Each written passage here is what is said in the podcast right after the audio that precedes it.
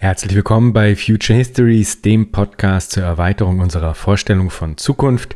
Mein Name ist Jan Groß und ich freue mich sehr, heute Sabine Nuss begrüßen zu dürfen. Sabine ist Autorin und Geschäftsführerin des Karl Dietz Verlags. Ihr neuestes Buch trägt den Titel Keine Enteignung ist auch keine Lösung und wir werden uns heute ausgiebig mit dem Thema Eigentum befassen. Was ihr heute hört, ist der erste Teil des Gesprächs und die andere Hälfte, die erscheint dann in zwei Wochen. Es gibt einfach so viel zu sagen zum Thema Eigentum, dass wir ungefähr zwei Stunden gesprochen haben, Sabine und ich. Und ich finde, das gehört auch einfach ganz oben auf die Agenda, dieses Thema. Apropos ganz oben auf der Agenda, das von Sabine und Timo Daum herausgegebene Buch Die unsichtbare Hand des Plans, Koordination und Kalkül im digitalen Kapitalismus, zu dem ich auch einen Beitrag beisteuern durfte, das erscheint ganz bald. Ab dem 24. März wird es im Buchhandel erhältlich sein und ich freue mich wirklich schon sehr darauf. Ich glaube, dieses Buch kommt wirklich zur rechten Zeit. Ich verlinke euch die Ankündigung in schamloser Eigenwerbung auch in den Show Notes.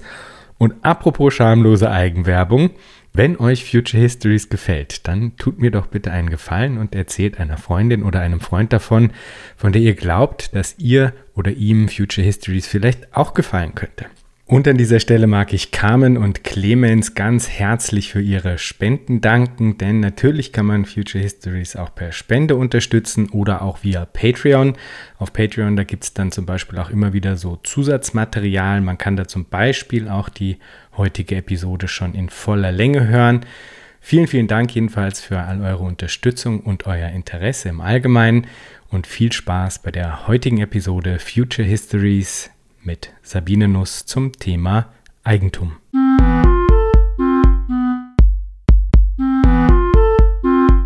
Herzlich willkommen, Sabine.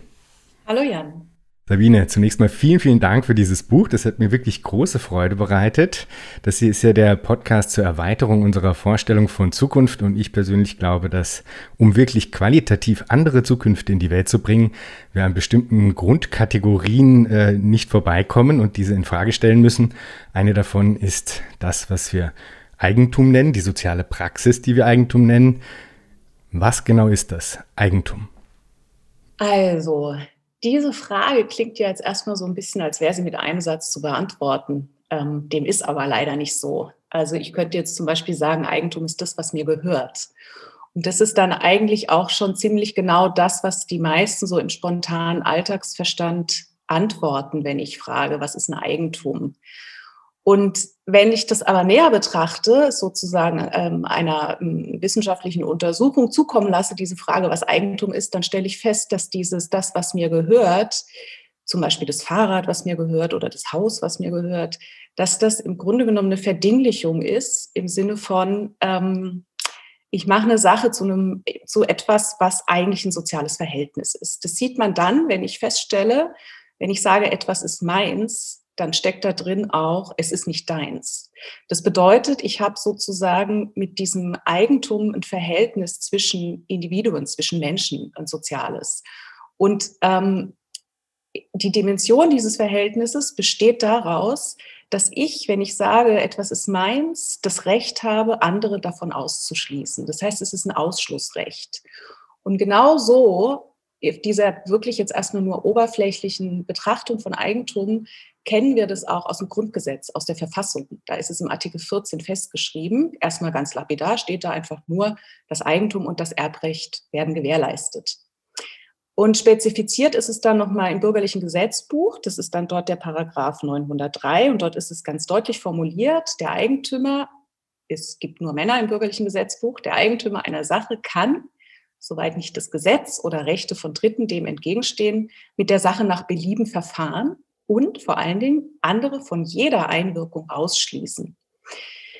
Das ist sozusagen die juristische Ebene erstmal nur. Und für die allermeisten Leute, äh, auch in den wissenschaftlichen Auseinandersetzungen, im öffentlichen Diskurs, erschöpft sich Eigentum damit schon. Ne? Das ist, wird sozusagen als ein Recht betrachtet, die rechtliche Sphäre. Die rechtliche Sphäre ist aber nur aus meiner Perspektive die Oberflächenerscheinung von Eigentum, die natürlich zentral ist und total wichtig ist. Aber damit kannst du nicht erklären, und das beansprucht das bürgerliche Gesetzbuch auch gar nicht und auch das Grundgesetz nicht, du kannst damit nicht erklären, wie kommt es denn dazu, dass die einen so viel haben und die anderen so wenig haben? Ähm, und dazu muss man dann tiefer gehen. Und das hat aber was mit Eigentum zu tun. Und so wie ich es jetzt gesagt habe, warum haben die einen viel, warum haben die anderen wenig, ist auch erstmal nur eine Beobachtung, eine statische, eine Beobachtung einer Ungleichverteilung. Aber du musst ja dann auch noch irgendwie erklären können, welche Dynamik führt denn dazu, dass wir äh, so eine Ungleichverteilung haben des Zugangs zu den Dingen, wobei Dinge immer materiell und immateriell ähm, äh, sein können. Und dann sieht man schon relativ schnell, okay, also wenn ich das, Entschuldigung, wenn ich das sozusagen als Teil der, äh, des Eigentumsverständnisses fasse, dann muss ich einen ziemlich großen Sprung machen. Und ähm, auf diesen großen Sprung der Betrachtung möchte ich jetzt mal ganz kurz führen. Und zwar, wenn ich mir angucke, wie Menschen, seit es Menschen gibt, das ist ja umstritten sozusagen, da gibt es ja verschiedene Kriterien, ab wann man sagt, jetzt hat es angefangen mit dem Menschwerden. Das ist ja sehr, sehr, sehr, sehr lange schon die Menschheitsgeschichte, gibt es ein paar Naturkonstanten, die immer gelten, egal wann Menschen zusammentreffen. Und die eine ist, der Mensch ist ein soziales Wesen, also ein, also ein isoliertes Individuum kann nicht von Säuglingsalter an alleine existieren. Und das zweite ist, die Menschen müssen sich als Gruppe, als Gesellschaft, äh, als Gemeinschaft in irgendeiner Form reproduzieren. Das heißt, sie müssen essen, sie müssen trinken, sie brauchen ein Dach über dem Kopf. Ähm, und das tun sie, indem sie schlicht und ergreifend arbeiten. Und zu diesem Arbeiten könnte man sagen, in einer bestimmten Form sich die Natur aneignen. Also du musst ja irgendwie die Natur verändern, damit du sie essen und trinken kannst, ne, damit du etwas zu dir nehmen kannst, was dir dann ermöglicht, dass du am nächsten Tag wieder aufstehen kannst und leben kannst. Und das sind die überhistorischen Konstanten, die immer gelten. Menschen in arbeitsteiliger Zusammenarbeit müssen sich reproduzieren über die Bearbeitung von Natur. So, Punkt. Das ist sozusagen die überhistorische Konstante. Und wie sie das tun, jeweils, wie sie sich organisieren, wie sie arbeitsteilig arbeiten, wie sie sich zueinander verhalten, das unterscheidet die Epochen historisch. Ne? Das ist sehr, sehr unterschiedlich. Das heißt, von so einer ganz, von so einer ganz großen Vogelperspektive aus betrachtet, kann man Eigentum beschreiben als die Art und Weise, wie sich Menschen gesellschaftlich reproduzieren und in welcher Organisationsform sie sich arbeitsteiligen Natur aneignen. Und in diesem Aneignen steht das ja dann auch schon ein bisschen drin mit dem Eigentum. Das ist sozusagen so, wie wir es jetzt und heute kennen, auf der langen historischen ähm, Entwicklungsgeschichte der Menschen etwa, ich würde jetzt mal so grob sagen, 500 Jahre ist das jetzt schon das moderne Eigentum, wie wir es kennen, eine ganz spezifische Form, wie wir uns vergesellschaften, die am Ende dann auch überhaupt den Begriff und die Gedankenkategorie des Eigentums ne, hervorgebracht hat. Das ist auch nochmal eine, ich weiß nicht, ob wir da nachher noch drauf zu sprechen kommen. Auf jeden Fall ist es auch nochmal ein interessanter Punkt, dass auch die unterschiedlichen Organisationsformen, unterschiedliche Bewusstseinsformen, unterschiedliche Denkkategorien bis hin zu unterschiedliche Begriffe im Sprachschatz ähm, hervorgebracht haben. Und die Kategorie Eigentum in dieser Abstraktion gehört ganz klar zu dieser modernen Produktionsweise, zur modernen Ökonomie. Will man andere Formen des Umgangs mit Eigentum plausibilisieren, dann muss man erstmal an der dominanten wirtschaftsliberalen Erzählung vorbei, denn die saugen wir ja quasi alle irgendwie so mit der Muttermilch auf. Und viele können sich auch einfach nichts anderes vorstellen. Das muss man ihnen jetzt vielleicht gar nicht unbedingt zum Vorwurf machen. So ist einfach quasi die dominante Sozialisation, sage ich mal. Das hat aber viel damit zu tun, dass gerne so getan wird, als hätten wir es beim Privateigentum und den damit verbundenen Versprechen mit quasi Natürlichem zu tun. Also es wird da eigentlich eine, eine Form der Naturalisierung äh, dieser Umstände betrieben. Du arbeitest in deinem Buch dann auch wirklich schön heraus, dass dem eben nicht so ist, dass es nicht äh, keine, keine Natürlichkeit hat, dass es Priva Privateigentum gibt. Vielleicht kannst du uns zunächst nochmal erläutern, was genau das Versprechen des Privateigentums eigentlich ist ist und warum auch einige Aspekte dieses Versprechens für viele auf den ersten Blick zunächst mal intuitiv plausibel erscheinen. Mhm. Ja, da würde ich ganz gerne noch mal ein bisschen ausholen. Das, was du beschrieben hast als Naturalisierung der herrschenden Eigentumsverhältnisse, das meint im Grunde genommen, dass man ein gesellschaftliches Verhältnis als immer schon da gewesen versteht also gerade die historischen Unterschiede und Besonderheiten nicht mehr wahrnimmt. Äh, und diese Naturalisierung, die begann eigentlich schon ideengeschichtlich sehr früh ungefähr zu der Zeit, als sich die modernen Privateigentumsverhältnisse historisch über einen sehr langen Zeitraum natürlich, aber historisch durchgesetzt haben. Ähm, und zwar mit einem, also eine Person, ein englischer Sozialphilosoph John Locke, steht dafür ganz prägnant. Er hat äh, in einer Zeit gelebt, in der äh, die Privateigentumsverhältnisse sich gegen die bis dahin traditionellen althergebrachten Gewohnheitsrechte und Mehrfachrechte von Nutzung an Land ähm, verändert haben. Und er hat das legitimiert er hatte die Schwierigkeit, dass zu jener Zeit noch so ein bisschen die Naturrechtsphilosophie, äh, äh, das herrschende Wissen waren, sage ich jetzt mal, wonach die Erde ähm, allen gemeinsam gehört. Ne? Gott hat die Erde allen gemeinsam gegeben. Jetzt musste man natürlich irgendwie erklären, ja, wie kann das dann sein, dass sich ein Individuum sich die Erde äh, für sich alleine zu eigen macht? Und er hat das dann mit einem, ich nenne es immer einen Trick, äh, erklärt. Er hat gesagt, na ja, der Körper gehört uns ja, dagegen ist ja nichts zu sagen.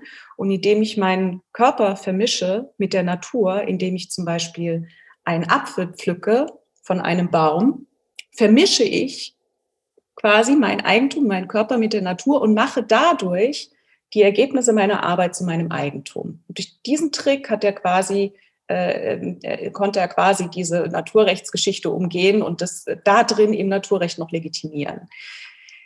So, und er hat äh, das auch verbunden damit, dass das auch effizienter ist, weil wenn ich die Früchte meiner Arbeit selber behalten kann, dann liegt es ja nahe zu sagen, dass ich natürlich nur dann etwas tue. Ne? Also das ist diese, diese Idee, dass wir die Früchte unserer Arbeit ernten, die ganz eng gekoppelt ist an, dann sind wir auch effizienter und dann sind wir auch fleißiger und motivierter, etwas zu tun, die geht schon weit zurück auf John Locke. Und was ich ganz schön fand, Marx hat das schon kritisiert, also 200 Jahre später hat Marx das kritisiert unter Bezugnahme auf John Locke und hat gesagt, eine Aneignung, die sich nichts zu eigen machen würde, ist ein Widerspruch in sich. Das ist sozusagen eine Tautologie, die John Locke da gemacht hat. Ähm, John Locke sagt quasi, die Aneignung von Natur ist gleich Privateigentum. Ja, und hat sozusagen, so die Formulierung von Marx, Locke hat den bürgerlichen Verstand als menschlichen Normalverstand nachgewiesen. Das finde ich eine ganz schöne, ähm, eine ganz schöne Formulierung. Und ich würde mal denken, das gilt eben bis heute. Das können wir auch heute noch sehen. Ähm, das Versprechen des Privateigentums, wie ich das genannt habe in meinem Buch, ähm, da finden wir diese Bilder und diese Vorstellung auch alle wieder. Da gibt es vier Prämissen, die man da nennen kann bei diesem Versprechen des Privateigentums. Die erste ist, dass die Privateigentumsordnung, in der wir leben, garantiert, dass wir die Früchte unserer Arbeit ernten. Davon geht jetzt erstmal hierzulande jeder aus. Die zweite ist, und das ist dann das, was wir am Eingangs hatten, das ist im Gesetz so festgelegt und in der Verfassung, jeder hat die Freiheit, mit seinem Eigentum nach Belieben zu verfahren. Er darf es auch zerstören und andere davon auszuschließen. Das ist die zweite Prämisse. Äh, wobei hier der Freiheitsbegriff eine ganz, ganz wesentliche, sehr normativ aufgeladene äh, Konstante ist, die immer auf überall hingeschrieben wird, dass dieses Privateigentum Freiheit voraussetzt und Freiheit gibt. Die dritte Prämisse ist, dass äh, man davon ausgeht, dass das Individuum danach bestrebt ist, stets und ständig seinen Nutzen zu maximieren. Und die vierte Prämisse ist, dass man davon ausgeht, dass die Bedürfnisse der Menschen unbegrenzt sind und gemessen daran sind die Güter immer knapp. So, und aus diesen vier Prämissen machen wir dann, ne, mischen wir mal schon, und dann machen wir daraus, weil das Individuum nutzenmaximierend ist, wird es, wenn es die Früchte seiner Arbeit ernten kann, natürlich sehr, sehr, sehr viel mehr arbeiten als unter anderen, als unter Gemeineigentumsverhältnissen.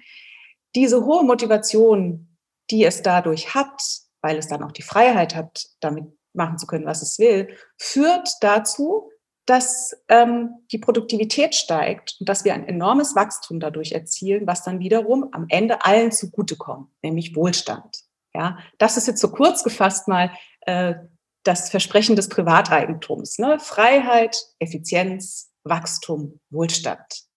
Und du sagst dann in deinem Buch, wie ich finde ganz richtig, dass dieses Versprechen vergiftet ist. Was hat es damit auf sich? Also inwiefern ist das Versprechen des Privateigentums vergiftet? Ähm, das ist, ich muss noch mal ganz kurz einen ganz kleinen Punkt, also noch mal einen Schritt zurückgehen, weil ich ähm, habe hab das, glaube auch so ein bisschen jetzt immer, ich, wenn ich das erzähle, das Versprechen des Privateigentums, ich muss da immer ein bisschen schmunzeln, weil ich das selber so eine Mehr finde. Ja, da kommen wir vielleicht noch drauf zu sprechen. Aber es ist so, dass diese, äh, dieses Versprechen des Privateigentums extrem wirkmächtig ist. Ja, also es ist nicht einfach nur eine Ideologie. Ich tue mich mit dem Begriff Ideologie in diesem Kontext immer ein bisschen schwer, weil Ideologie ist in unserer Vorstellung so ein bisschen die Gedanken der Herrschenden werden zu den herrschenden Gedanken.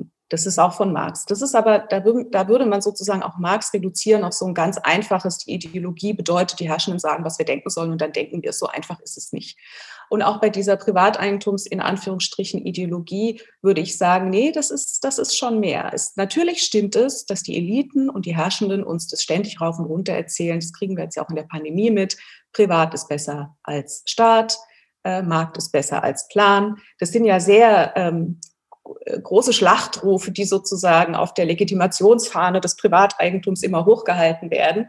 Aber es ist mehr. Es geht bis in unser eigenes Bewusstsein und bis in unsere Alltagserfahrung erleben wir ähm, Dinge, wo wir das plausibel finden können, wo wir das bestätigt finden. Ne? Also ich mache mal nur ein Beispiel. Wenn ich zum Beispiel eine ähm, Eigentümerin einer, einer Wohnung habe, dann ist das irgendwie eine verbreitete Klage, dass sie sagt, ah, die Mieterinnen in meiner Wohnung, die kümmern sich einfach nicht. Die lassen irgendwie die Fenster vergammeln und die gucken nicht. Das ist ja, weil es denen nicht gehört. Da muss man sich ständig kümmern. Ne, also, dass, dass du eine größere Sorgfalt aufwendest für etwas, wenn es dir gehört, ist eine verbreitete Alltagserfahrung und die bestätigt das und äh, oder scheint das zu bestätigen. Und das Zweite ist, dieser Punkt, dass wir die Früchte unserer Arbeit ernten, scheint uns unmittelbar plausibel zu sein, weil wir für unsere Arbeit einen Lohn bekommen. Ja?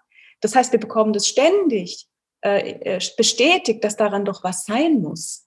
Andererseits kannst du sagen, es wird aber auch im Alltag immer gebrochen. Ja, also wir stellen auch immer wieder fest, also ganz richtig kann das aber jetzt auch nicht sein, weil ich stelle fest, dass es unglaublich viele Leute gibt, die wenig haben. Und es gibt wenige Leute, die sehr viel haben, sehr reiche Leute. Das ist ein Verhältnis, was sich in den letzten Jahren auch nochmal zugespitzt hat, die Ungleichheit. Ne? So, und jetzt würde man ja nach dieser Privateigentumsideologie denken, naja, hm, die, die reich sind, haben eben viel gearbeitet. Man erntet ja die Früchte seiner Arbeit. Aber würden jetzt alle unterschreiben, den Umkehrschluss zu sagen, naja, die, die nicht so viel haben, haben offensichtlich nicht so viel gearbeitet das würde man halt auch nicht machen. Also es gibt schon so ein, es wird schon gebrochen im Alltag auch. Ne? Es gibt sozusagen ein Unbehagen, gesellschaftliches Unbehagen darüber, dass das jetzt irgendwie in den letzten Jahren so massiv gestiegen ist, diese Ungleichheit, und dass daran dann doch irgendwie alles nicht so richtig hundertprozentig richtig sein kann. Aber man kann, man kriegt es nicht aufgelöst. Ne? Man ist konfrontiert mit dem, dass diese Sachen irgendwie plausibel sind und gleichzeitig stimmen sie doch nicht. Und dann hört man immer diese äh, diese Jubelarien aufs Privateigentum, aber man kriegt es nicht aufgelöst.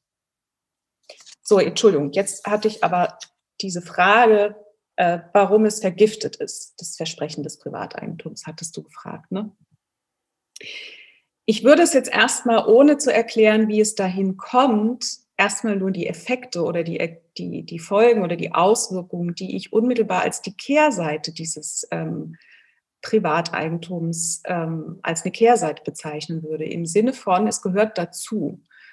Dazu gehört in erster Linie, dass wir mit dieser Form des Privateigentums, wenn ich noch mal erinnere, ich beziehe das nicht nur als eine auf die rechtliche Dimension, sondern eben auf die, wie organisieren wir uns, wie verhalten wir uns als Menschen zueinander bezüglich unserer Reproduktion als Gesellschaft, die ist einer Weise unter Privateigentumsbedingungen organisiert, dass wir einen, am Ende einem, einem Wachstumszwang erliegen. Also wir sind einem Wachstumszwang untergeordnet in dieser, in dieser Organisationsform dieser Gesellschaft.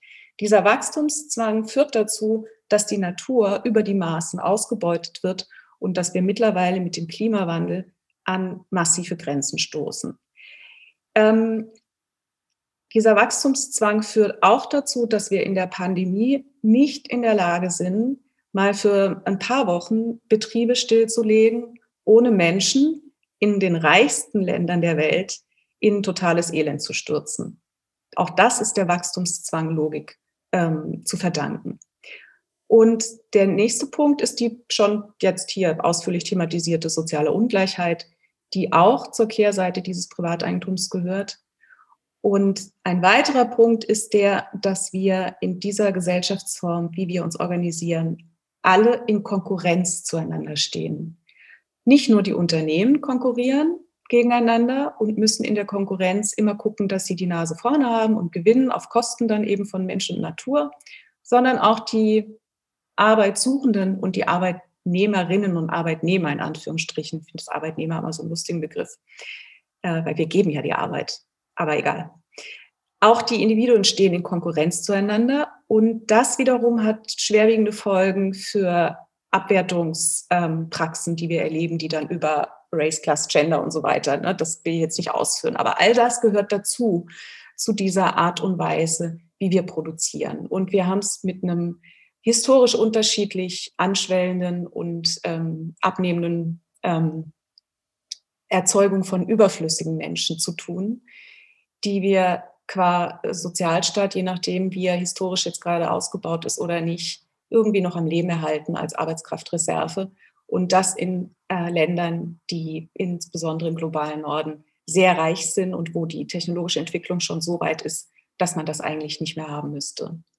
Das sind meines Erachtens alles ähm, die vergifteten Seiten des äh, Versprechens des Privateigentums.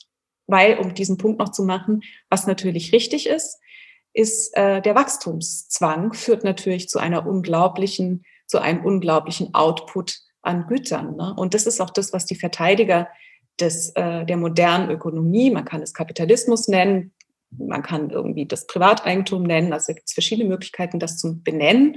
Ähm, und diese moderne Ökonomie hat natürlich, das wird eben dann immer als äh, Rechtfertigung gesagt, eine unglaubliche ähm, Produktivitätssteigerung in den letzten Jahrzehnten nach sich gezogen, Jahrhunderten möchte man schon fast sagen, ähm, die teilweise auch natürlich die Lebenserwartung erhöht hat, die Kindersterblichkeit abgesenkt hat, den Hunger beseitigt hat in einigen Regionen und Ländern der Welt. Das möchte man überhaupt nicht kleinreden, das stimmt. Deshalb sage ich auch vergiftetes Versprechen, ne? weil dieses äh, Wachstum hat natürlich auch diese, wie ich sage, nachteiligen ähm, Auswirkungen, ne? dass eben ein Großteil der Menschheit ausgeschlossen ist dann davon und dass die Natur beschädigt wird.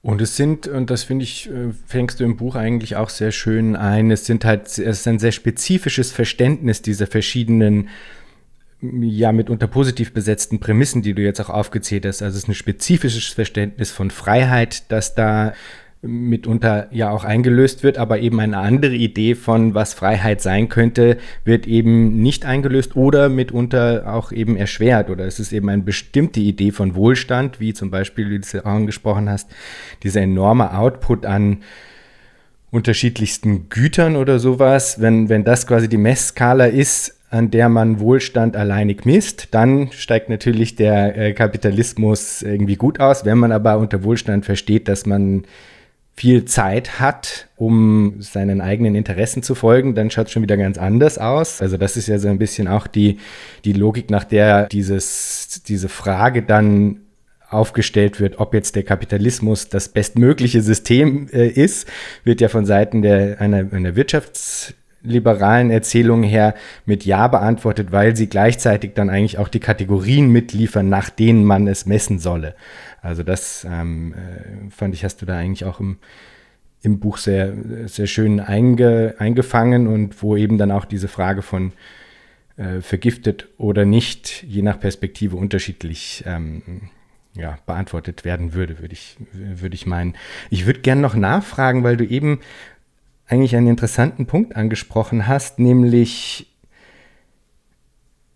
dass wir es eigentlich da nicht wirklich mit einer Ideologie zu tun haben.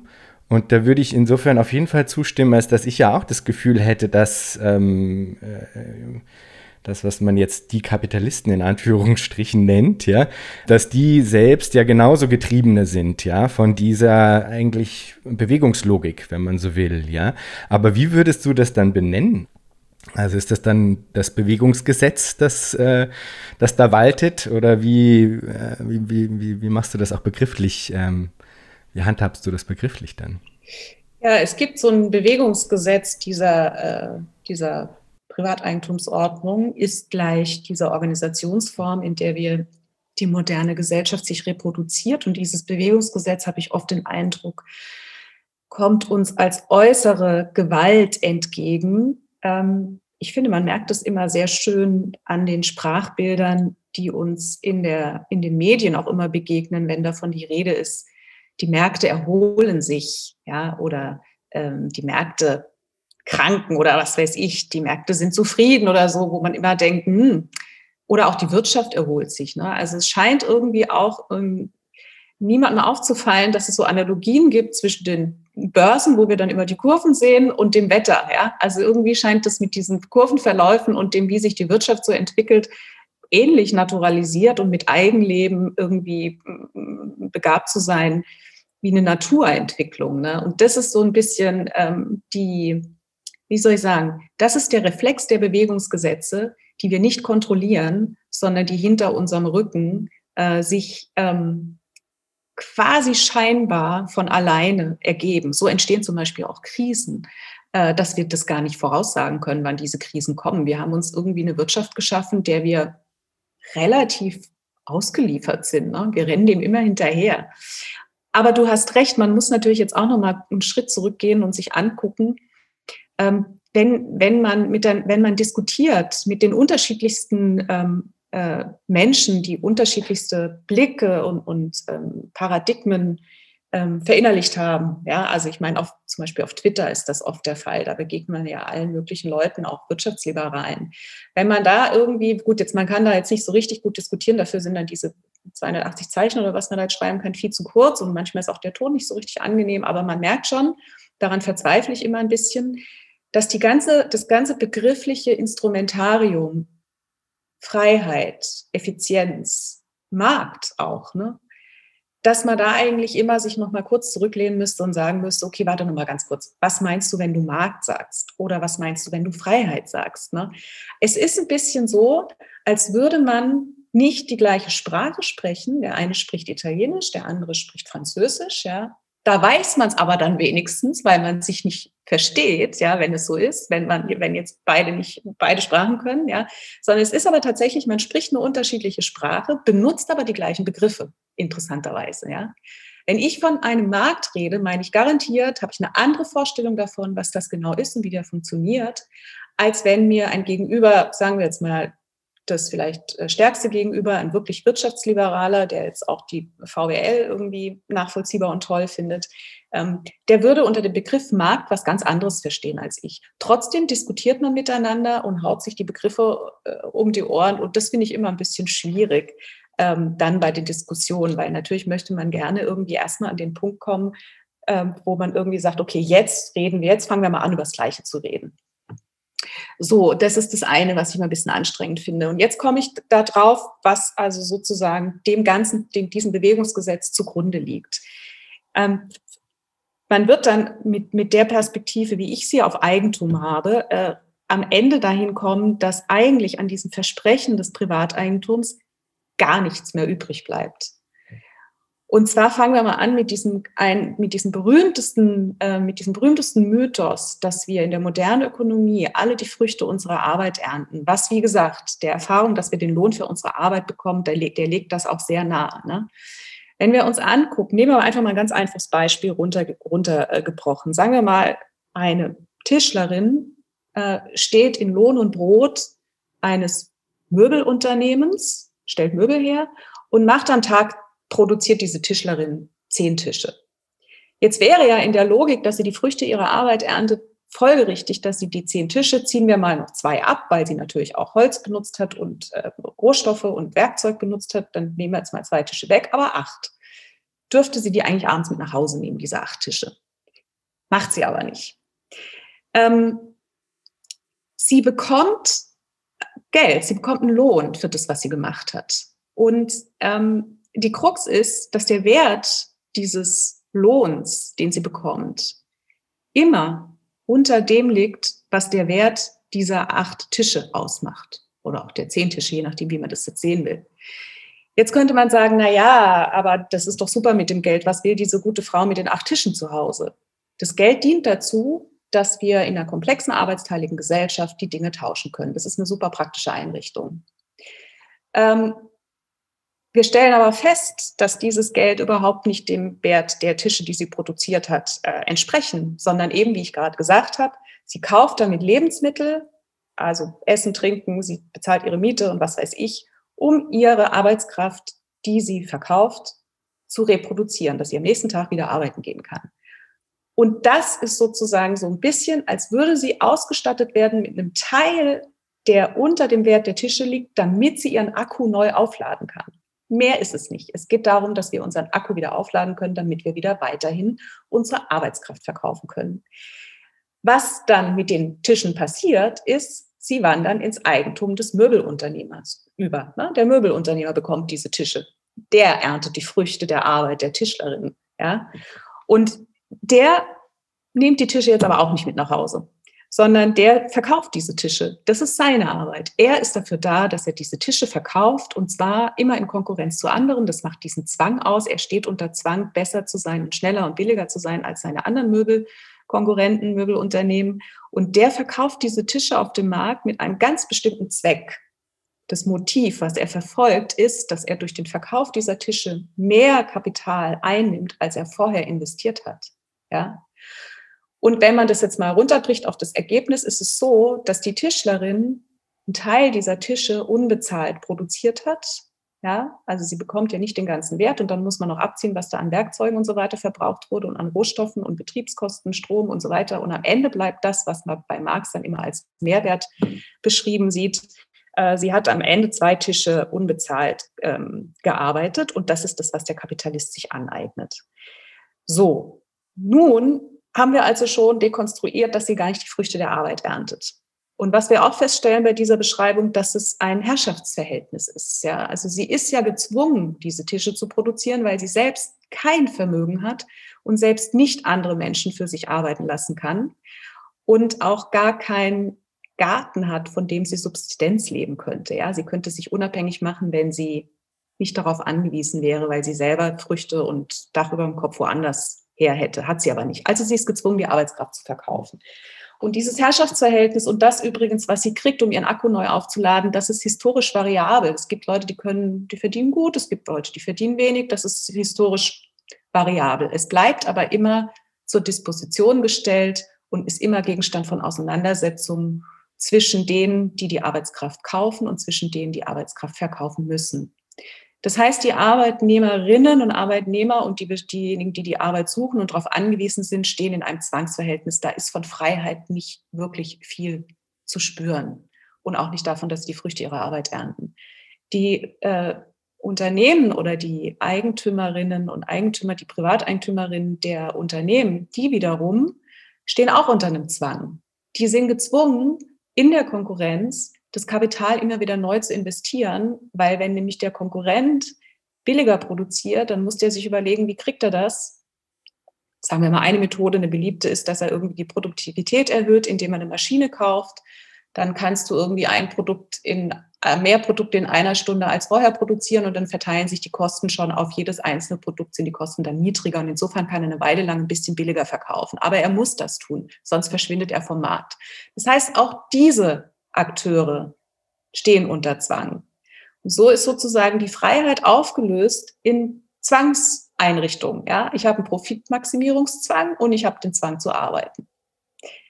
Ist auch äh, motivierend. Zwang ja, ist auch motivierend, ist die Frage, erstens mal, hm, wollen wir Zwang haben? Und vor allen Dingen ist die Frage, äh, wollen wir eine Wirtschaft haben, die permanent permanent etwas produzieren muss und immer mehr und immer mehr produziert, weil, wie wir gesehen haben, geht es auf Kosten der Natur.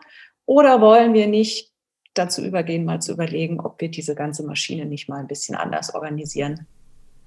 Und wenn wir das machen, da hilft vielleicht auch ein Blick in die Geschichte, denn es gab ja, äh, auch wenn sagen von wirtschaftsliberaler Seite her gerne das Privateigentum naturalisiert wird, äh, ist dem nicht so, wie du in deinem Buch ja auch schön zeigst. Und, denn es gab ja auch früher schon andere Eigentumsverhältnisse, also diese ähm, soziale Beziehung, die wir Eigentum nennen, die war schon mal andersförmig organisiert. Nicht zwingend super, muss man dazu sagen. Also auch die vorherigen Formen, dieses Verhältnis zu organisieren, hatten sehr, sehr, sehr große äh, Defizite. Aber allein schon die Auseinandersetzung damit, dass es sehr wohl auch schon anders war, ist ja auch hilfreich in Bezug auf äh, zum einen mal das Nachdenken darüber, wie Alternativen aussehen könnten und auch um aufzuzeigen, dass diese Naturalisierung ja auch mit dem Verweis darauf, dass eben Privateigentum in der Form nicht immer so bestanden hat, kann man ja damit sozusagen auch äh, demystifizieren, sage ich mal, diese Naturalisierung. Also welche anderen Formen lassen sich denn da finden in Bezug auf das Verhältnis Eigentum? Mhm. Da sprichst du auch gerade ein Problem an, was ich auch äh, ein bisschen mühsam immer finde, weil äh, der Reflex vieler Leute ist, dass sie oftmals sehr schnell beim Bewerten sind, also beim Normativen. Ne? Also wenn du vergleichst moderne Eigentumsverhältnisse mit äh, vormodernen oder mit vorkapitalistischen Aneignungsweisen, dann äh, denken die Leute oft, dass man das romantisiert oder dass man das irgendwie ähm, besser findet. Das muss man dann immer so als kleines, als kleinen Disclaimer dazu sagen. Es geht jetzt wirklich erstmal nur um eine rein analytische äh, Betrachtung. Und ähm, so möchte ich das auch übrigens verstanden haben, was ich jetzt gerade gesagt hatte, dass wir sozusagen als Gesellschaft insgesamt uns in Zwangsverhältnisse mit dieser modernen Ökonomie äh, begeben haben, die die Kontrolle über uns ausübt, statt dass wir über, über sie die Kontrolle ausüben, äh, bedeutet natürlich jetzt, ist auch erstmal nur eine analytische Betrachtung, weil natürlich werden jetzt viele sagen, ja, aber die armen Kapitalisten, die jetzt unter Zwang stehen, wie kannst du sowas sagen? Ja, ja, natürlich Jene, die das Privateigentum an den Betriebsmitteln haben, an den Produktionsmitteln, natürlich sind die aufgrund dieses ja ein Herrschaftsverhältnis, ja, äh, sind die aufgrund ihrer Position in der Lage, sich aus dem gesellschaftlich produzierten Reichtum, den die ganze Gesellschaft arbeitsteilig ähm, produziert hat, sich natürlich die Früchte der Arbeit anderer anzueignen. Und in den letzten Jahren, würde ich mal sagen, haben die da ganz schön zugegriffen. Klar, das ist äh, logisch. Und da kann man jetzt sagen, das beschreibe ich jetzt erstmal nur so und im zweiten Schritt kann ich sagen, finde ich scheiße. Ja, also das muss man immer trennen. Und ähm, die, äh, die wirtschaftsliberale Sicht würde eben sagen, das ist aber doch total in Ordnung, weil der ist ja auch total ähm, fleißig, ja, der hat ja war ja clever, dieser Manager. Ne? Also man kann das so oder so bewerten. Das ist dann so ein bisschen die Frage, äh, ne, also und es ist natürlich auch selbstverständlich, finde ich, dass dann jene Leute, die zwar im Zwang stehen und nicht aufhören können zu produzieren und immer versuchen, mit der Arbeit anderer ihr Kapital zu vermehren, aber natürlich, die haben auch was davon, ja. Und dann kommen wir nämlich auf das nochmal zurück mit dem, die haben einen wesentlich größeren Radius an Freiheit als die, die ihre Arbeitskraft verkaufen müssen. Ne? Die Freiheit von jedem, die sich über die Arbeit anderer ihr Vermögen vermehren können, das ist natürlich ein Riesenunterschied. Ne? Die Freiheit desjenigen, der sich, der seine Arbeitskraft verkaufen muss, die besteht im Wesentlichen daraus, dass er sich irgendwie im Supermarkt überlegen kann, kaufe ich jetzt die Butter für, weiß ich nicht was, ein Euro oder für 1,50 Euro, ja, also da hat man die berühmte Konsumentensouveränität, die haben wir natürlich. Ähm, und die ist natürlich auch sozusagen begrenzt von dem Geldbeutel, den wir haben.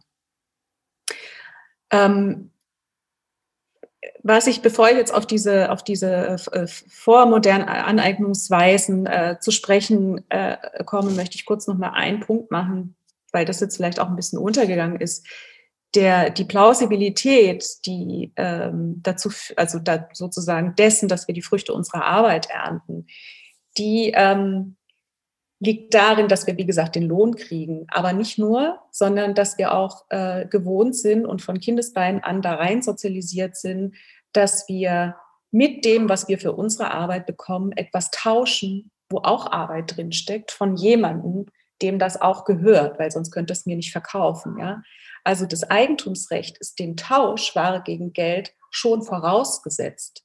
Und dadurch, dass das Eigentumsrecht, das Geld gehört mir, dem Supermarktleiter gehört die Milch, die er mir verkauft, die hat irgendjemand abgefüllt, hat irgendjemand für gearbeitet. Durch diese Praxis fällt für uns im Denken zusammen, Eigentum und Arbeit ist eins. Ja, es kann nur meine eigene Arbeit gewesen sein die das Eigentum begründet. So, das ist nochmal, das ist nochmal dieser Punkt, warum eine bestimmte gesellschaftliche Praxis bestimmte Denkformen generiert. Ne? Und warum wir das plausibel finden. De facto ist es aber so, dass uns dieses, dass dieses Geld auch ein Medium ist und ein Mittel, wo das Machtverhältnis und das Herrschaftsverhältnis seine Bewegungsform findet. Ja. Es ist nicht umsonst, dass äh, die ähm, Mehrheit der Menschen niemals an den Punkt kommen werden, dass alle Millionäre werden. Es können nicht alle Millionäre werden. Ja? Wir, haben, wir haben sozusagen die, die, die Leute, die kein Eigentum an Produktionsmitteln haben, die nicht andere für sich arbeiten lassen können. Das ist die absolute Mehrheit. Das Eigentum an Betriebsvermögen, das schreibt nicht Marx, sondern schreibt die Bundesbank in ihrem Monatsbericht.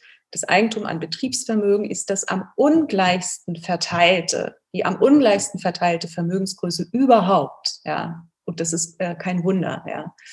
Und Geld gibt uns die Möglichkeit, das auch so zu lassen, ja, indem man eben entsprechend wenig bezahlt und indem man eben den Leuten immer mehr von ihrer Arbeit aneignet und dann auf den Markt bringt, als sie ähm, sozusagen, beziehungsweise ihnen äh, ähm, mehr abschöpft, als sie selbst kriegen, um sich zu reproduzieren. Ja, und das spiegelt sich im Lohn äh, wieder, der natürlich Gegenstand von gesellschaftlichen und gewerkschaftlichen äh, Auseinandersetzung ist. Aber dieses grundlegende Verhältnis bleibt. Und Geld hat auch noch eine andere, äh, eine andere Eigenschaft. Ich finde nämlich, dass man die, ähm, die historische Entwicklung, dann kriege ich jetzt nachher auch gleich den Bogen zurück, die historische Entwicklung von Geld, die Genese, wie sie historisch entstanden ist, nicht trennen kann von der äh, Genese des Privateigentums. Ne? Geld, kann man sagen, ist die allerabstrakteste Form von Eigentum. Geld ist Anspruch pur, also sagen wir mal Anspruch, ähm, kristalliert in Metallstücken, in Papierscheinen, in 0 und 1 Zahlen auf dem Girokonto und so weiter. Ähm, sozusagen kristallierter Anspruch auf Arbeitsergebnisse. Ne? Ich, gegen, gegen Geld kriege ich Dinge, die Menschen erarbeitet haben. Und äh, insofern ist äh, Geld die abstrakteste Form von Eigentum. Und in der, in der, in der sozusagen Erscheinungsform des Geldes oder weil es Geld gibt, kann ich überhaupt nur oder ist es eine Form, wie ich Reichtum akkumulieren kann. Ja, stell dir mal vor, einer der reichsten Menschen der Welt, Bezos von Amazon oder was weiß ich, ja, würde das, was er an Vermögen auf seinem Konto hat oder in Sachanlagen äh, verkörpert, wirklich zu Geld machen. Also nicht zu Geld machen wollen, sondern wirklich Dinge davon kaufen wollen. Ich weiß gar nicht, wie viel Fabrikhallen der bräuchte, um das alles unterzubringen. Ja? Also Geld ist Macht über Arbeitsergebnisse. Und, und ne, wenn angenommen, wir hätten kein Geld, ja, dann wäre das schon ein bisschen schwieriger. Dann hätten wir andere Formen oder dann müsste es andere Formen geben, mit denen ähm, Reichtum akkumuliert werden könnte. Das, äh, genau, so, so, so viel nochmal ganz kurz zum Zusammenhang von, von Geld und ähm, Eigentum äh, was immer ein bisschen untergeht, weil Geld wird immer neutral als Tauschmittel, äh, das ist auch eine sehr oberflächliche Betrachtung, finde ich, von Geld ähm, dargelegt, obwohl es diese Funktion hat. Vormoderne Eigentumsverhältnisse. Das ist, da sprichst du was an, wenn, wenn ich an den Anfang erinnere von, von meinem, von das Eingangsstatement habe ich ja gesagt, Eigentum ist im Grunde genommen als überhistorische Konstante betrachtet die Art und Weise, wie Menschen sich in einer Gemeinschaft jeweils zueinander verhalten äh, bezüglich der Aneignung von Natur. Jetzt, wenn ich dir jetzt sage, wie die Aneignungsverhältnisse in vormodernen Zeiten waren, müsste ich dir jetzt sozusagen die komplette Menschheitsgeschichte und wie sie alle organisiert waren erzählen. Das äh, könnte ich jetzt auch gar nicht, ehrlich gesagt. Ja, ich habe mir jetzt in meiner äh, Promotion noch mal sehr viel ausführlicher als jetzt in meinem neuen Buch verschiedene Aneignungsformen angeguckt in Gesellschaften, von denen man gut und gerne sagen kann, sie sind sehr weit entfernt davon, wie wir uns organisieren. Ne? Und da kannst du Rückgriff nehmen, zum Beispiel auf ethnologische Studien, die erstmal davon ausgegangen sind, dass ähm, hiesige äh, Gemeinschaften, die relativ ähm, weit weg leben, in Gegenden von, also weit entfernt von moderner Ökonomie und so weiter, ähm, die Subsistenz leben, noch hauptsächlich, dass solche ähm, Gemeinschaften möglicherweise uns auch was dafür, darüber aussagen können, wie Urgesellschaften vor vielen, vielen, vielen, vielen Hunderten von Jahren gelebt haben. Das ist irgendwie so eine anerkannte Methode. Und diese ethnologischen Studien, wo man genau angeguckt hat, da gab es ja keinen Baregeldtausch ne? und da gab es kein Privateigentum. Ne? Aber natürlich haben die auch irgendwie entscheiden müssen, wer produziert was und wer darf was essen und wer kriegt was. Und die haben sich eben genau angeguckt, wie machen die das? Und dann gab es Rechtshistoriker, die haben sich wiederum diese Studien angeguckt und haben gesagt, wie war denn bei denen das Eigentum organisiert? Und da konnte ich dann feststellen in der Literatur, dass es welche gibt, solche ähm, Rechtshistoriker oder auch Ökonomen, die wissen wollten, wie ist Eigentum organisiert gewesen in solchen sogenannten Urgesellschaften. Da gab es welche, die haben versucht, mit unserem Eigentumsbewusstsein das zu untersuchen. Also die haben quasi immer geguckt, wie kann es sein, dass da jetzt jemand irgendwie über ein Land bestimmt, aber der darf auch da drauf und der auch und der darf aber nur vier Wochen drauf und der darf aber zehn Wochen drauf. Das war so unterschiedlich von den ganzen, äh, so wie das organisiert war, dass, das, dass die scheiterten, weil die dann am Ende gesagt haben, ja, also so Privateigentum hatten die nicht oder ein komisches Privateigentum hatten die, ja. Und du hast andere, ähm, die ich natürlich logischerweise nachvollziehbarer und toller fand und beeindruckend fand, die haben gesagt, wir können den Begriff und die Kategorie von Eigentum für diese Gesellschaft schlicht und einfach nicht verwenden. Ähm, ein Rechtshistoriker, den ich sehr bewundere, Uwe Wesel, der hat gesagt, es ist aber nicht damit getan, dass wir jetzt einfach ein anderes Wort nehmen. Ja, also es gab zum Beispiel den Vorschlag von einem ähm, äh, Forscher, der hat gesagt, wir sagen nicht Eigentum, wir nennen das Habe. Ja, also die ähm, Gegenstände oder die Werkzeuge oder die, was ich nicht, was die, was die Menschen zum Beispiel an ihrem Körper tragen, das empfinden die gar nicht als ihr Eigentum. Die haben kein Eigentumsbewusstsein, weil sie sozusagen diese Gegenstände an ihrem Körper oder ihre Werkzeuge als eine Verlängerung ihres Körpers wahrnehmen. Weil sie nicht trennen zwischen, das ist ein Objekt und ich bin das Subjekt, sondern das geht sozusagen in dem Bewusstsein in eins. Sie können sich das sozusagen nicht vorstellen dass das etwas außer ihnen Stehendes ist. Und deshalb war so war sein Vorschlag, nennen wir das Habe und nicht Eigentum. Und äh, Uwe Wesel hat eben gesagt, damit ist uns ehrlich gesagt auch nicht so richtig gut geholfen, weil wenn ich habe sage, ich bin ein Mensch der modernen, der sozusagen ne, der Neuzeit, ich habe trotzdem die Denkkategorie. Auch ne, so, aber man kann sensibilisieren, indem du einen anderen Begriff benutzt. Ja. Oder du machst es wie Uwe Wesel, der hat das alles ausführlich erklärt und hat gesagt, ich nehme trotzdem das Wort Eigentum. So kann man es auch machen. Was ich damit nur sagen möchte, du kannst sozusagen feststellen, dass die Aneignungsweisen in vorkapitalistischen äh, ähm, Gesellschaftsformen, und da kannst du dann grob unterscheiden zwischen dem alten Rom und dem Mittelalter und Urgesellschaften, was weiß ich, das sind alles sehr grobschlächtige ähm, sozusagen äh, Modelle, wo man das ein bisschen an einzelnen Stellen aufzeigen kann, wie unterschiedlich das war. Und was man, was ich vorhin schon gesagt hatte, da eben auch feststellt, insbesondere für das Mittelalter und das, was man, ja, große Zeitspanne ist ja auch umstritten, diese Kategorisierung Mittelalter und so weiter. Aber man kann feststellen, dass im Feudalismus das Wort Eigentum tatsächlich gar nicht existierte, sondern es gab eine Vielzahl an Begriffen, die unterschiedlichste Mehrfachberechtigungen, Nutzungsformen, Gewohnheitsrechte beschreiben, ne? wie zum Beispiel das Leihen, das Eigen, das Lehen und so weiter und so fort.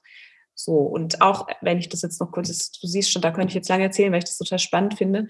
Wenn ich das jetzt noch weiter zurückführe, zum Beispiel finden wir auch bei Aristoteles, ist mir aufgefallen, als ich mich damals damit beschäftigt habe, weil der wird immer rangenommen als jemand, schon der hat ja das Privateigentum äh, favorisiert. Wenn jeder nach äh, äh, wenn jedem seins ist und jeder nach seinem guckt, dann ist er auch irgendwie effizienter. Was Aristoteles aber meinte, ist, dass sozusagen modern gesprochen die Zuständigkeiten geklärt sind. Ja, wenn die Zuständigkeiten geklärt sind, dann ist es natürlich für alle Beteiligten besser. Das ging eher um so eine Art friedensschaffende Funktion dieser Aufteilung an Individuen und nicht darum, dass jeder seinen Nutzen maximiert, um das Größte rauszuholen, weil dieser abstrakte Wachstumsgedanke war diesen Gesellschaften völlig fremd. Genau. Ähm, und jetzt ist das äh, sozusagen das Wesentliche, was man äh, dann sagen kann, ist, dass wir feststellen können, dass diese unterschiedlichen Organisationsformen und Aneignungsweisen von Natur auch unterschiedliche Bewusstseinsformen ähm, nach sich ziehen, wie ähm, was man unter Eigentum versteht und dass in der Art und Weise, wie wir Eigentum als extrem abstrakte Kategorie denken, diese passt auch zu einer Gesellschaft, die alles zum Objekt machen kann und alles zur Ware machen kann. Alles gehandelt werden kann, sich alles losgelöst hat in der, in der, äh, im Übergang von sozusagen Feudalismus zu Kapitalismus, um es ganz grob zu formulieren. Das war ja im Wesentlichen die Loslösung der Menschen von ihrem Boden. Die Arbeitskraft wurde zur Ware und auch der Boden selbst wurde handelbar und wurde zur Ware. Ja? Damit ist dann überhaupt erst der Kapitalismus als wirklicher Kapitalismus entstanden. Das davor könnte man vielleicht, was es ganz, ganz, ganz früher gab, wo es ja auch wahre Geldtausch, aber auch nur beschränkt gab, könnte man vielleicht Handelskapitalismus nennen. Aber den Kapitalismus, der tatsächlich dann auch schon die Arbeitskraft zur Ware macht und den Boden zur Ware macht, das ist tatsächlich der, die moderne Ökonomie. Ja, da sind wir jetzt eh schon an einem sehr interessanten Punkt angekommen, dieser Umschlagplatz, der ja als äh, sogenannte ursprüngliche Akkumulation auch bezeichnet wird, wenn ich mich nicht täusche. Und du beschreibst es in deinem Buch eben auch als ein Prozess der sozialen Enteignung. Vielleicht kannst du uns das nochmal ein bisschen erläutern, wie das vonstatten gegangen ist, diese, dieser Übergang in Sachen Eigentum. Und was mich dann daran auch interessiert, ist, wie wie wurde das damals und wie wird das heute denn auch innerhalb einer wirtschaftsliberalen Erzählung zum Beispiel plausibilisiert und auch legitimiert? Mhm. Also was du ansprichst, diese sogenannte ursprüngliche Akkumulation, das ähm, bezieht sich auf ein, auf ein Kapitel, also sogenannte ursprüngliche Akkumulation, ganz mit diesem wirklich mit dem Wort sogenannte davor bei Marx, wo er beschreibt, wie genau dieser Wandel stattgefunden hat, also wie sich die Arbeitskräfte, die Menschen vom, wie die vom Boden losgelöst wurden, um es jetzt mal freundlich auszudrücken, und dann ähm, der Boden plötzlich zu Privateigentum wurde, privat angeeignet wurde, auf unterschiedlichsten Weg, um profitabler eingesetzt zu werden. Damit wurden uralte Subsistenzformen aufgelöst. Ähm, diese Subsistenzform bestanden, um es auch auf eine sehr, sehr grobe äh, oder sehr modellhafte Weise zuzuspitzen, daraus, dass, ich mache es mal ein Beispiel, du hattest einen Leibeigner, der war, das war alles natürlich auch ein Herrschaftsverhältnis, ne? also deshalb meine ich vor allem, mit dem soll man jetzt nicht romantisieren. Die Leibeigenen hatten Land und das über Generationen und Jahre und das war jetzt nicht festgeschrieben im Grundgesetz Privateigentum, sondern das gab andere Modalitäten. Und diese Landnutzung, die war auch jetzt nicht ähm, sozusagen, ähm, wie soll ich das jetzt formulieren? Diese Landnutzung war in dem Abhängigkeitsverhältnis des Leibeigenen zum Grundherrn mit Rechten und Pflichten jeweils gegenseitig. Ne? Also das war das kann man ganz schwer mit heutigen Kategorien begreifen. Aber de facto war es so, dass der Leibeigene einen Teil des Ackers für sich für seine Familie, für was weiß ich, seinen Knecht oder was weiß ich, was der noch da alles auf dem Hof rumlaufen hatte. Äh, der hat quasi da Subsistenz gelebt. Und ein Teil des Ackers hat er eben für den Grundherrn oder für die Kirche musste er abgeben, ein Zehnter oder wie das damals dann hieß. Ne? So, das war also ein Herrschaftsverhältnis, wo er aber noch Subsistenz hat und mit seinem Boden verwachsen war. Und nochmal zu diesem Eigentumsbewusstsein, der Boden galt tatsächlich als eine Eigenschaft der Person dessen, der da gelebt hat. Ja, das ähm, äh, war da nicht denkbar. Und dann ga, gab es eben diese sogenannten Einhegungen, insbesondere so das 15., 16., 17. Jahrhundert. Es zog sich über längere Zeit in, in einer großen Umwälzung der gesellschaftlichen Verhältnisse von Feudalismus zu bürgerlicher Gesellschaft. Und ein Teil dieser Einhegung war eben, dass man die äh, Ansässigen schlicht und ergreifend vertrieben hat von ihrem Boden. Entweder per Gewalt oder aber man hat einfach Zäune gebaut und gesagt, das ist, ja, also die Feudalen und die, ne, die sich das angeeignet haben, die Grundherren gesagt, das ist jetzt mein Land, ich habe jetzt eine lukrativere Möglichkeit, das einzusetzen. Ich will nicht, dass du jetzt von diesem Acker noch irgendwie lebst, sondern ich will das alles äh, verkaufen. Äh, dann, dann gab es auch wirklich soziale Auseinandersetzungen, die Zäune wurden dann äh, durchbrochen wieder, gab es Aufstände und so, ne? aber am Ende, wir wissen ja heute, wer gewonnen hat. Es gab aber auch Methoden von, man hat einfach Steuern erhöht und sie waren gezwungen, in irgendeiner Form sich als Marktsubjekt plötzlich zu verhalten, mehr Geld einzunehmen, damit sie die Steuern bezahlen können. Also gab auch Verschuldungspraxen, um sie zu vertreiben. Es gab auch Gerichtsverfahren, also nicht, wie man sich das heute vorstellt, sondern eben derzeit adäquate äh, Verfahren, wo dann am Ende natürlich kam schon immer mal vor, dass die dann auch mal gewonnen haben oder dass die was davon hatten. Aber en gros war es so, dass eine komplette Umwälzung der traditionellen äh, damals ähm, so vorhandenen Landnutzungspraktiken umgewälzt wurde zugunsten von Privateigentum an Boden, was dann eben auch diese Arbeitskraft geschaffen hat. Ja. So, und Marx hat das sogenannte ursprüngliche Akkumulation bezeichnet, weil er sich damit lustig gemacht hat über die, ähm, über die zu seiner Zeit ähm, Verfechter, also die zu seiner Zeit bereits schon existierenden liberalen Ökonomen, hat er irgendwie, die irgendwie gesagt haben, dieser ursprüngliche Reichtum, auf dem wir jetzt irgendwie das Recht haben, Arbeitskraft uns anzueignen, Fremde, der ist auf unseren Fleiß zurückzuführen. Wir waren damals eben ganz besonders fleißig. Und deshalb hat er sich dann ein bisschen drüber lustig gemacht und hat gesagt, die sogenannte ursprüngliche Akkumulation, wo die irgendwie damals so wahnsinnig fleißig waren, war eben eine Geschichte voller Gewalt, Blut und ähm, alles nicht so schön.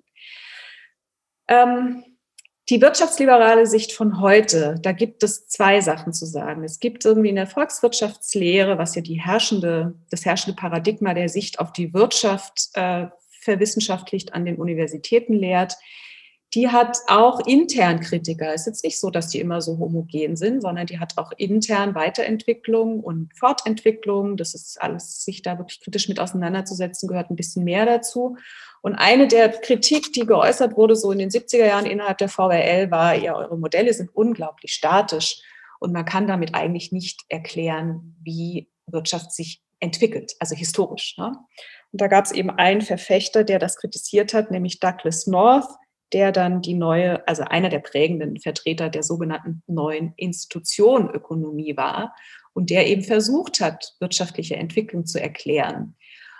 Und der hat es am Ende eigentlich dann doch auch runtergebrochen oder ich breche jetzt ihn mal runter und hat gesagt, naja, Stein, seit der Steinzeit, ich muss jetzt wirklich ein bisschen lachen, aber er, seit der Steinzeit sozusagen ist zu beobachten, dass äh, wann immer Institutionen, und das sind bei ihm immer gesicherte Eigentumsrechte, ja, Institutionen ist gesichertes Eigentum in seiner, äh, in seiner Bestimmung. Wann immer die eingeführt worden sind, hat es zu einer Produktivität geführt und zu einem Produktivkraftsprung, würde ich jetzt äh, sagen, aber er würde wahrscheinlich sagen, zu einem Schub technologischer Entwicklung und zu Wachstum und Wohlstand. So, und ähm, warum? Weil auch er voraussetzt, ähm, der Mensch ist ein nutzenmaximierendes Individuum und weil er in dem Moment, wo er die Früchte seiner Arbeit besser ernten konnte, weil man die Eigentumsrechte gesichert hat, ist der sozusagen produktiver geworden. Das ist die, nichts anderes findet man da drin wieder als die sogenannte Privateigentumsideologie, die ich vorhin skizziert habe, findet man da wieder. Nur, dass er es, finde ich, sehr wagemutig auf die komplette Menschheitsgeschichte. Das ist eine klassische Rückprojektion, eine klassische extrem ahistorische Sichtweise, die aber sehr verbreitet ist. Er hat den Nobelpreis bekommen, möchte ich nur mal kurz erwähnen. ähm, genau, und hat auch ganz der stark. Der kein Nobelpreis ist, muss man dazu sagen. Richtig, der Fake, Fake ja, richtig. Ist genau, ist ein, ist ein Fake-Nobelpreis, genau. Ähm, und wenn du ihn jetzt sagen würdest, oder ich weiß es nicht genau, was er jetzt irgendwie da sagen würde, wenn du ihn konfrontierst mit den Gewaltprozessen und so weiter, das wird dann wahrscheinlich irgendwie so, ja, waren finstere Zeiten halt auch früher, ne? War halt echt auch düster. Aber wir haben ja mit der Einführung von ordentlichen Eigentumsrechten und so weiter, haben wir jetzt ja Frieden und sind jetzt nicht mehr so, dass wir uns alle umbringen müssen oder so. Also ich kann, kann dir das jetzt gar nicht so richtig sagen, was sie dazu sagen, aber es ist, würde ich mal sagen, in der Logik wäre es eine folgerichtige, ähm, eine, eine, Schlussfolgerung zu sagen, ja, gerade weil das da alles noch nicht ähm, gesichert war und weil die Transaktionskosten, wem gehört jetzt was und wer kriegt jetzt was, äh, nicht wirklich niedrig waren. Die Transaktionskosten ist ein ganz wichtiger Begriff in dieser Theorie, die werden dann niedrig, wenn die Eigentumsrechte gut gesichert sind. Ne? So, also ich würde mal denken, die würden halt denken, ja, finsteres Mittelalter, Sodom und Gomorra. Aber das haben wir ja dann durch die Einführung des Rechts äh, gut hingekriegt. Weil, weil, also, ja. ja. Ja, weil, das möchte ich mir kurz ergehen, weil das immer so als eine einmalige äh, Angelegenheit ähm, jetzt rüberkommen könnte oder weil das jetzt vielleicht so sich anhören könnte, dass wir die ursprüngliche Akkumulation einmal hatten, auch bezogen auf so eine ganz umfassende gesamtgesellschaftliche äh, wirklich auch globale Umwälzung, ist das sicherlich richtig. Kann man sagen, diese ursprüngliche Akkumulation war ein historischer Shift. Wir beobachten aber, das ist zum Beispiel auch, das hat Rosa Luxemburg sehr stark gemacht, dafür steht Rosa Luxemburg ein bisschen. Wir beobachten aber, dass es diese Prozesse bis heute noch gibt, ja, also diese Prozesse der ursprünglichen Akkumulation. Ähm, ich habe jetzt gerade, ist ein Buch erschienen vor kurzem von Katharina Pistor, der Code des Kapitals, ähm, wo sie nochmal zeigt, wie sehr ähm, das Eigentumsrechtsregime die ähm, das Kapital bevorzugt ne, und das Vermögen bevorzugt und, und für Ungleichheit sorgt. Ja. Äh, und sie hat ein Beispiel gebracht, was jetzt ganz schön reinpasst. Das äh, war 2007, da hat die Regierung von Belize hat den Holz- und Minenunternehmen eine Konzession gegeben, um da zu graben und die Ressourcen auszubeuten und hat aber nicht die dort ansässigen Maya gefragt. Ne? Warum auch? Ne? Aber die Maya haben dann vor, sind vor Gericht gezogen. Ne? Also wie gesagt, das ist noch gar nicht so lange her und haben gesagt, Moment mal, wir haben hier seit Jahrhunderten äh, Gewohnheitsrechte auf dieses Land. Wir haben hier eine kollektive Landnutzungspraxis. Alle unsere Mitglieder haben Zugang zu den Früchten. Das ist alles geregelt. Äh, da hättet ihr uns schon noch mal fragen können. Und jetzt mal abgesehen von der moralischen Empörung, ja, was ich interessant finde, ist, dass sie dann lauter Leute eingeflogen haben, so hat sie das sehr schön beschrieben, ne, die sich angeguckt haben, hm, was ist denn das für ein Eigentumsrecht, was die Maya dann haben? Ne? Also das ist wieder dieser Effekt, dass man mit unserer Brille dann immer nicht so richtig versteht. Ist das überhaupt ein Eigentumsrecht, worauf die sich jetzt berufen können? So, da waren sie sich dann ja, da wurde dann diskutiert. Am Ende hat man gesagt, also hör mal, die koloniale, äh, die britische Kolonialherrschaft hat doch damals euch das eh alles schon annulliert. Könnt ihr doch irgendwie jetzt sowieso keinen Anspruch mehr auf das Land erheben. Äh, und wir betrachten uns sozusagen als Nachfolger dieser britischen Kolonialherrschaft. Ja. Am Ende war es dann aber doch so, dass das Gericht den Maya äh, Recht gegeben hat. Das ist wirklich interessant beschrieben und da lernt man auch viel über den Unterschied der verschiedenen Eigentumsverhältnisse in Vor- Zeiten, obwohl das alles heute noch ist. Äh, und äh, am Ende wurde aber die ähm, Gerichtsentscheidung von der Regierung ignoriert und es wurde sozusagen weiter ähm, die Ressourcen da äh, ausgebeutet. Was ich damit nur sagen möchte, diese, diese Akkumulation, diese Inwertsetzung von Land, indem man die althergebrachten ähm, Eigentumsformen verändert, um nicht zu sagen zerstört, damit sie eben unter Verwertungszwecke äh, untergeordnet werden können. Die gibt es immer noch. Die kannst du auch beobachten, zum Beispiel bei geistigem Eigentum, ne? Patent auf DNA oder ähm, Patent auf, weiß ich nicht was, bestimmte Pflanzen und so weiter. Also das geht immer zu weiter und immer zu weiter. Wo ja dann auch, also gerade bei dem Patent auf DNA oder auf Pflanzen und so weiter, ja, wieder diese, dieser Ausschlussaspekt, den du am Anfang angesprochen hattest, natürlich sehr interessant und relevant wird. Wir sehen es heute gerade in Bezug auf die ähm, Impfstoffe zu Covid-19. Äh, also ich meine, genau, äh, viel deutlicher kann man es eigentlich nicht praktiziert sehen, als dass da eigentlich eine Information ja, über wie dieser Impf Impfstoff zu gestalten wäre, eigentlich grundsätzlich verfügbar wäre. Ja, aber durch die Einhegung des Privateigentums äh, kommt eben nicht allen zugute. Also das wäre ja auch eine ganz, ganz zeitgenössische Form, in der diese, diese, dieser Ausschlussmechanismus als Ausschlussmechanismus in seiner vollen Destruktivität sich nochmal darstellt irgendwie.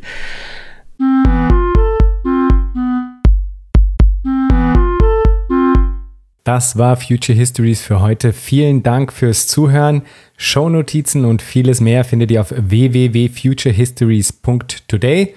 Diskutiert mit auf Twitter unter dem Hashtag Future Histories oder auf Reddit. Lasst mich wissen, was ihr zu dem Ganzen denkt und wie euch diese Folge hier gefallen hat. Unbedingt gut bewerten auf allen Podcast-Plattformen, die ihr nutzt. Für unsere Patreon-Unterstützerinnen und Unterstützer gibt es auf www.patreon.com-future histories vieles an Zusatzmaterial. Da könnt ihr also auch vorbeischauen. Bis zum nächsten Mal. Ich freue mich.